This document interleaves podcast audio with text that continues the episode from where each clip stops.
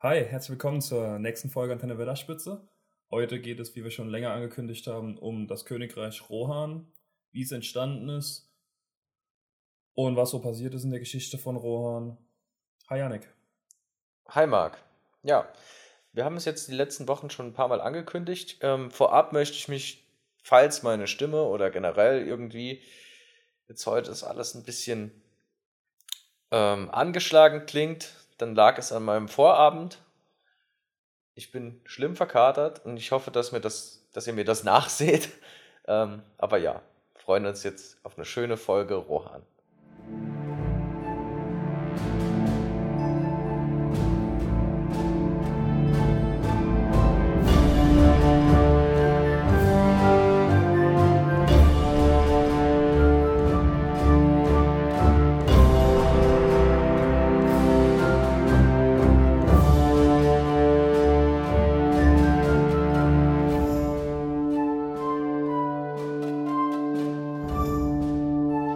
Wie wir es in den letzten Folgen ja schon, also wie ich bereits gerade sagte, angekündigt haben, kommen wir heute zu Rohan und springen dann doch auch gleich mal so ein bisschen rein. Die Entstehungsgeschichte haben wir ja mit Horn of Gondor schon ähm, zur Genüge quasi dargelegt.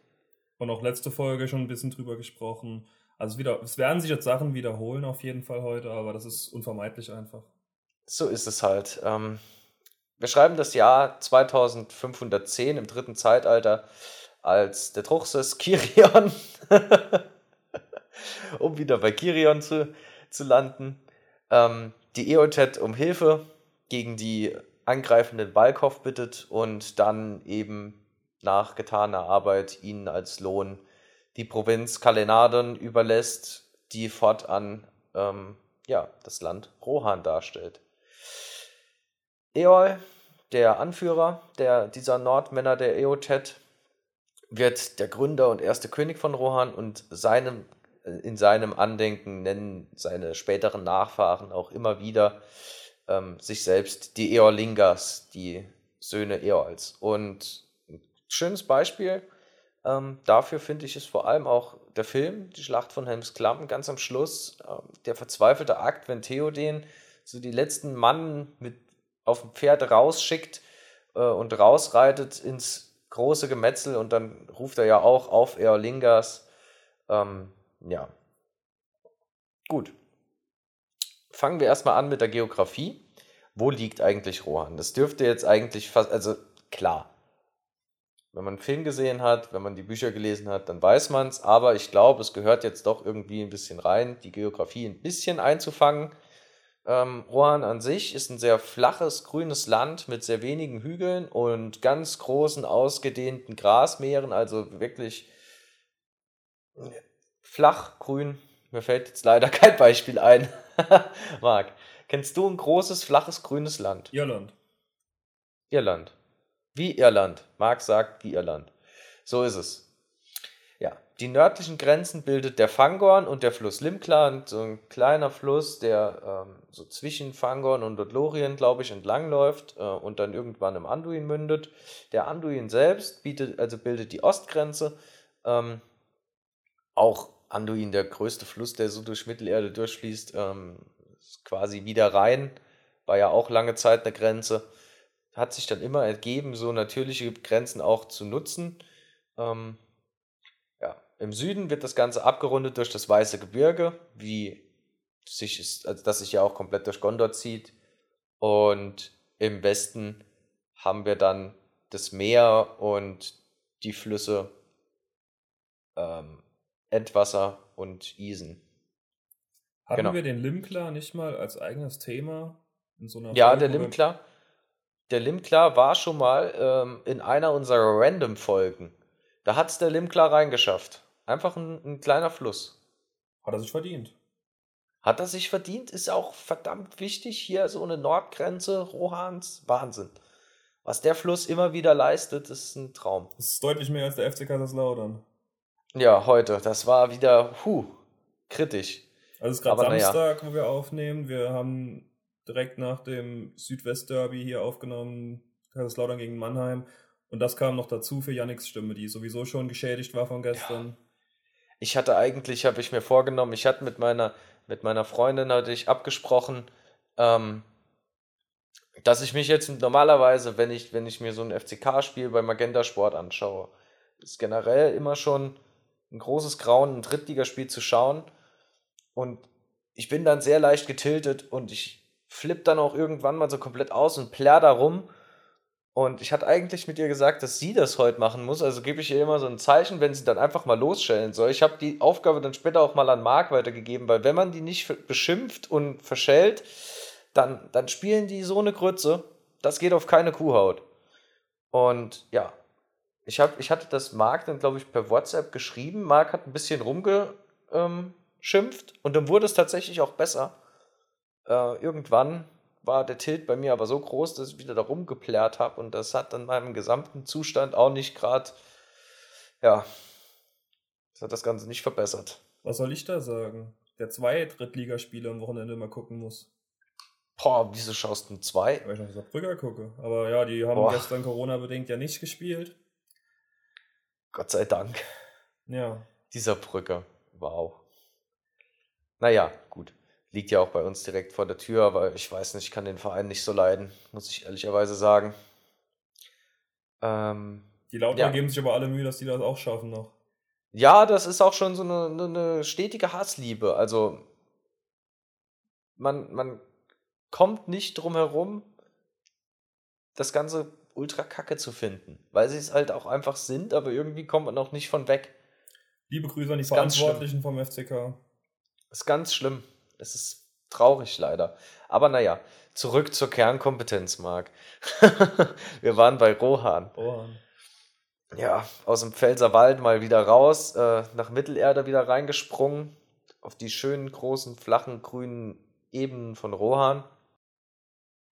Ähm, dessen Bewohner, die Rohirrim, äh, sind darin für die Pferdeherren, bietet sich dann natürlich an, bei solchen Grasebenen ähm, ja, und auch an sich, also ihre Lebensweise, sie sind Pferdeherren und sie, sie haben ja auch die, die Meeras, eine ziemlich spezielle Pferderasse bei ihnen, die in, in Mittelerde ihresgleichen sucht.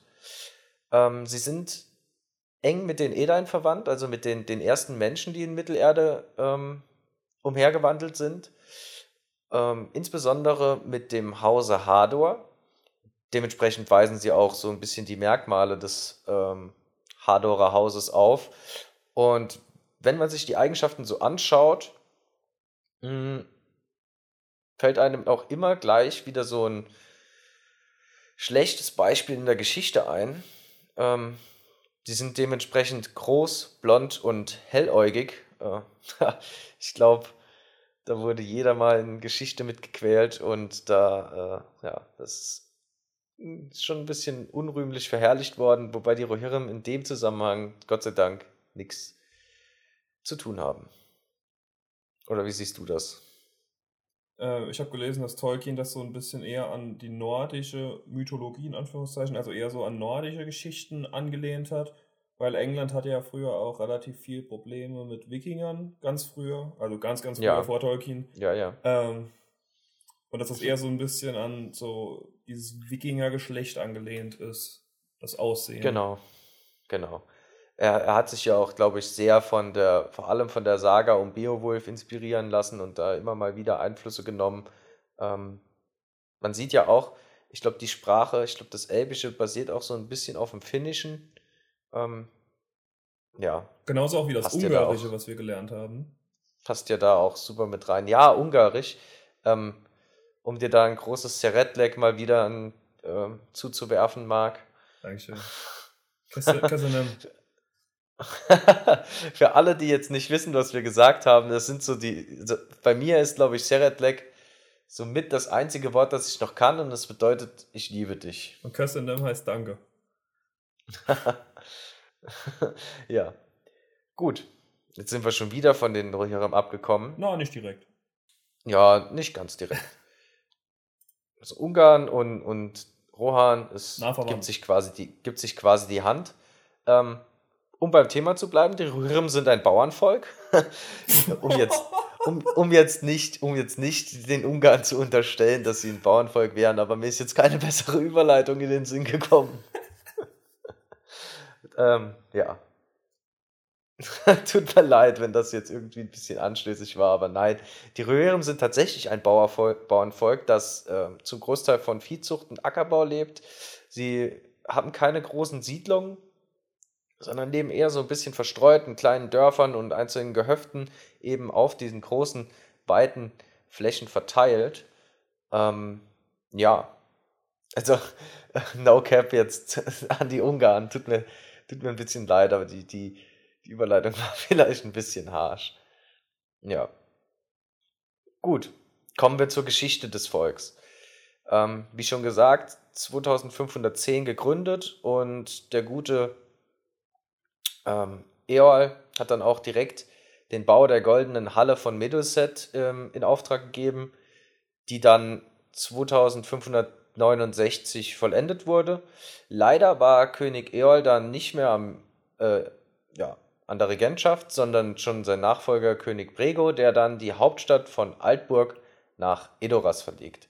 Da sieht man schon, wenn man solche Geschichtspunkte hervorheben muss, dass die Geschichte Rohans im Großen und Ganzen eigentlich, ähm, glaube ich, recht ja, überschaubar ist. Also ist es, halt ist ja auch, es ist halt auch ein Land, das existiert so im mittelerdischen Kosmos 500 Jahre ähm, verglichen mit der Gondors, die so 3000 Jahre währt, ist es halt einfach nur ein Bruchteil.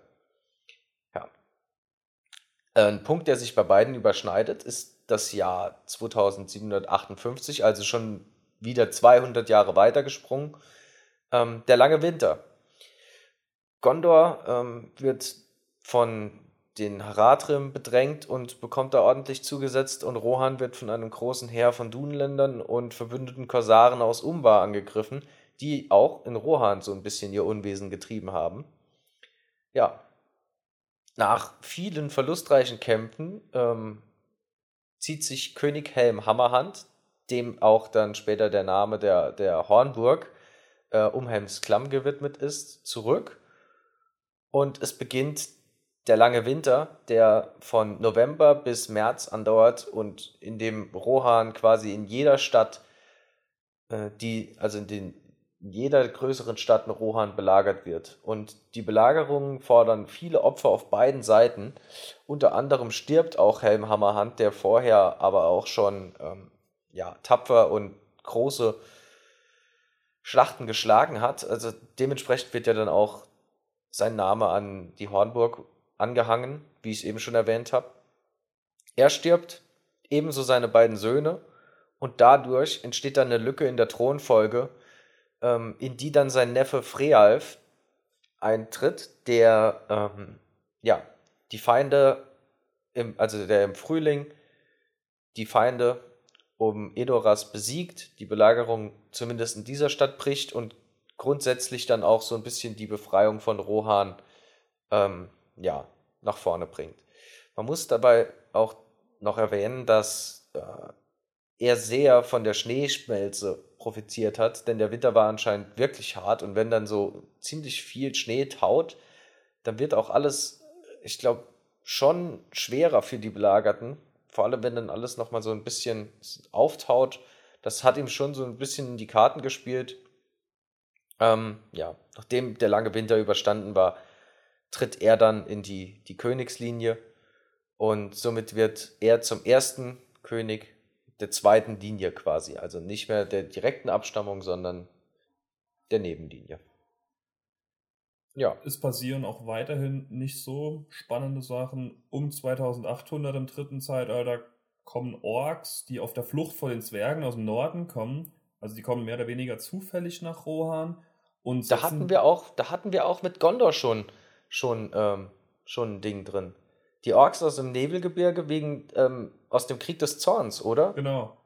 Die ja, die müssen ja zwangsläufig durch Rohan. Ja, die setzen sich in den Eret Nimrais fest und bleiben dort einige Jahrzehnte einfach drin.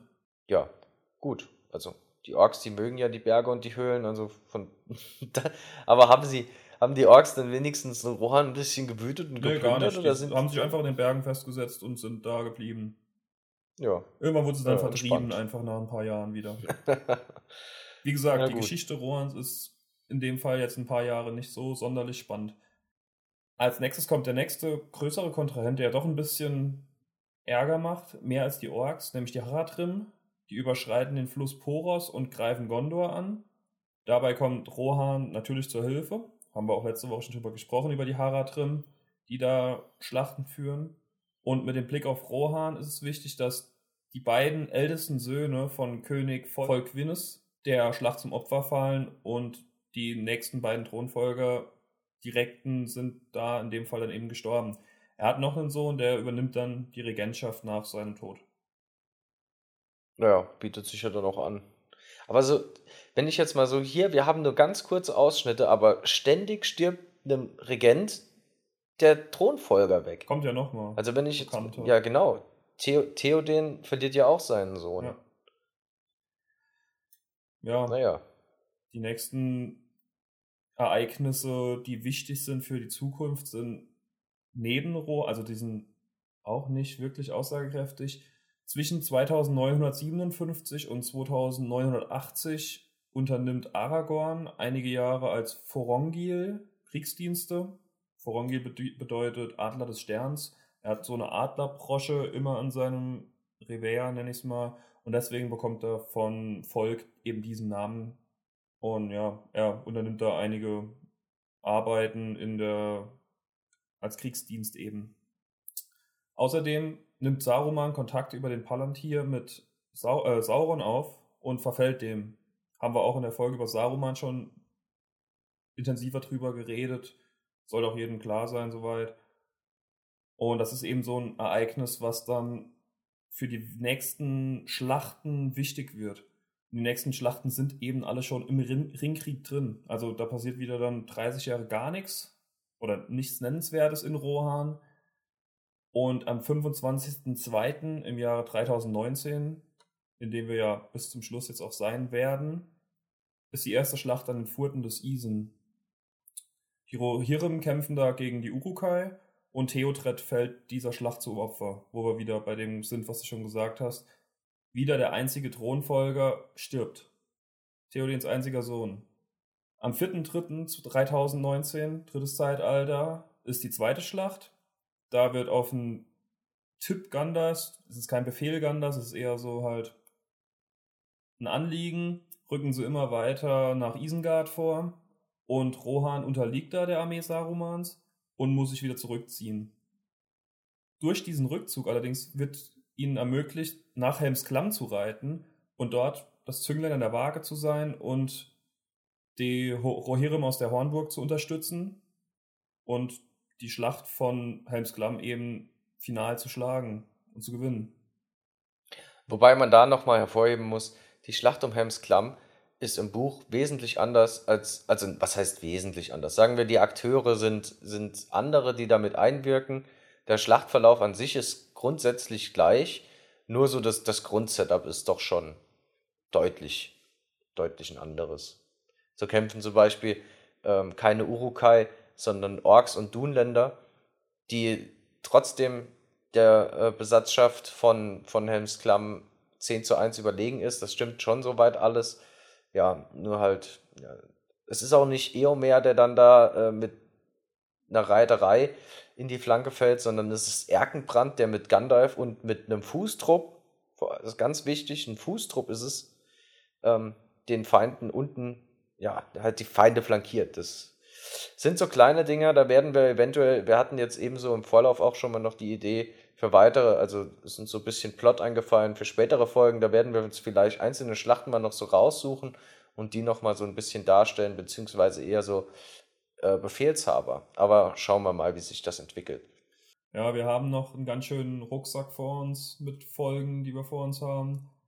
Zum einen kommt die nächste Folge ja über Mordor, um unseren Dreierpack hier zu schnüren. Und Genau. dann haben wir auch noch tolle weitere Themen, die wir schon bereit haben in der Hinterhand. Mit Gästen auch wieder.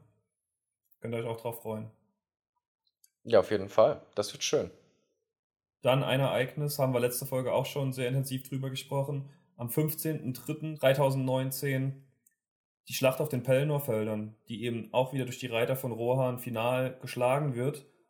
Für die Seite Rohans ist es jedoch sehr wichtig, dass Theoden dieser Schlacht zum Opfer fällt. Der wird nach Saurons finaler Niederlage dann vor Edoras beigesetzt und die zweite Linie ist damit auch beendet, da sein Sohn, sein einziger Thronfolger, Direktor, ist eben vorher schon äh, gefallen in der Schlacht an den Furten des Isen. Und Eomer als sein Neffe wird der nächste Thronfolger und beschließt die dritte Linie. Hm. Naja gut, immerhin haben sie eine äh, durchgehend geklärte Rangfolge. Und es ist dann nicht so wie, wie in Gondor, wo dann tausend Jahre Truchsesse regieren. Das stimmt, aber es gibt auch keine tausend Jahre, ne? Ja, das stimmt allerdings. Und ich glaube, wenn die so weitermachen, dann sind sie auf einem sehr guten Weg, auch genau so ein Dilemma zu erfahren. Vermutlich, ja. Gott sei Dank äh, wurde ja dann Sauron besiegt und hoffen wir mal, dass dann nicht mehr so viele Streitigkeiten auf sie zukommen. Vorerst zumindest. Ja, man sieht es schon an der Länge der Folge, wir sind eigentlich am Ende. Ja, das war es eigentlich auch schon so mit Rohan.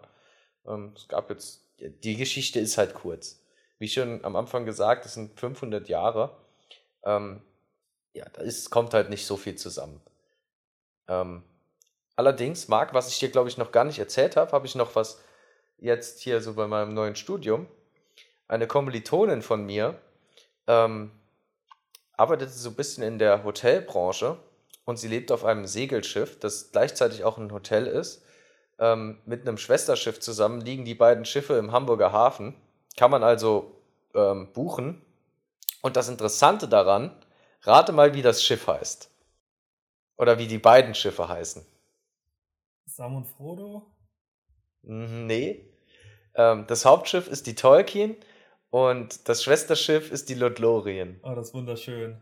Das ist, das ist wirklich fantastisch. Das ist äh, so ein dreimästiges Segelschiff, also schon so, so quasi so ein Schiff, wie man es sich immer so vorstellt. So ein, so ein ältere, älteres Schiff, große Masten, ähm, Segeltücher, kleine Kajüten, ist ein Hotel, liegt mitten im Hamburger Hafen. Ähm, ja, eventuell für so ein bisschen maritimes Mittelerde-Feeling auf der Tolkien mitzunehmen, ist ja auch ganz interessant. Liebe Grüße. Ja, Grüße gehen raus. Gut. Ähm, ja. Hier nochmal der Aufruf. Ähm, ist, die Folge ist ja immer noch Teil des Gewinnspiels, das ja dann auch mit der Mörderfolge dann demnächst enden wird. Ähm, voraussichtlich im Laufe der kommenden Woche. Ja. Ähm, ja.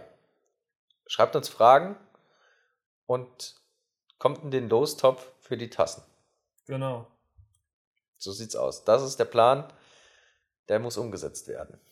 Dann vielen Dank fürs Einsenden schon. Es sind schon viele Fragen eingegangen. Hat mich sehr gefreut. Janik weiß ja noch nichts von seinem Glück. Er ist ja einer oh der Gott. Befragten. Das wird, das wird ganz schlimm. Da wird, da wird dann erstmal richtig klar, wie ahnungslos ich eigentlich bin. Ich unterstelle dir aber, dass du einige von den Fragen gut beantworten kannst. Denkst du? Ja. Ja, ich hoffe es doch. Bin ich mir ziemlich sicher. Sendet uns gern mehr Fragen, auch welche, wo schon eingesendet haben. Sendet uns gern weiterhin Fragen. Und dann vielen Dank fürs Zuhören. Ja, bis zum nächsten Mal mit Mordor. Bis zum nächsten Mal.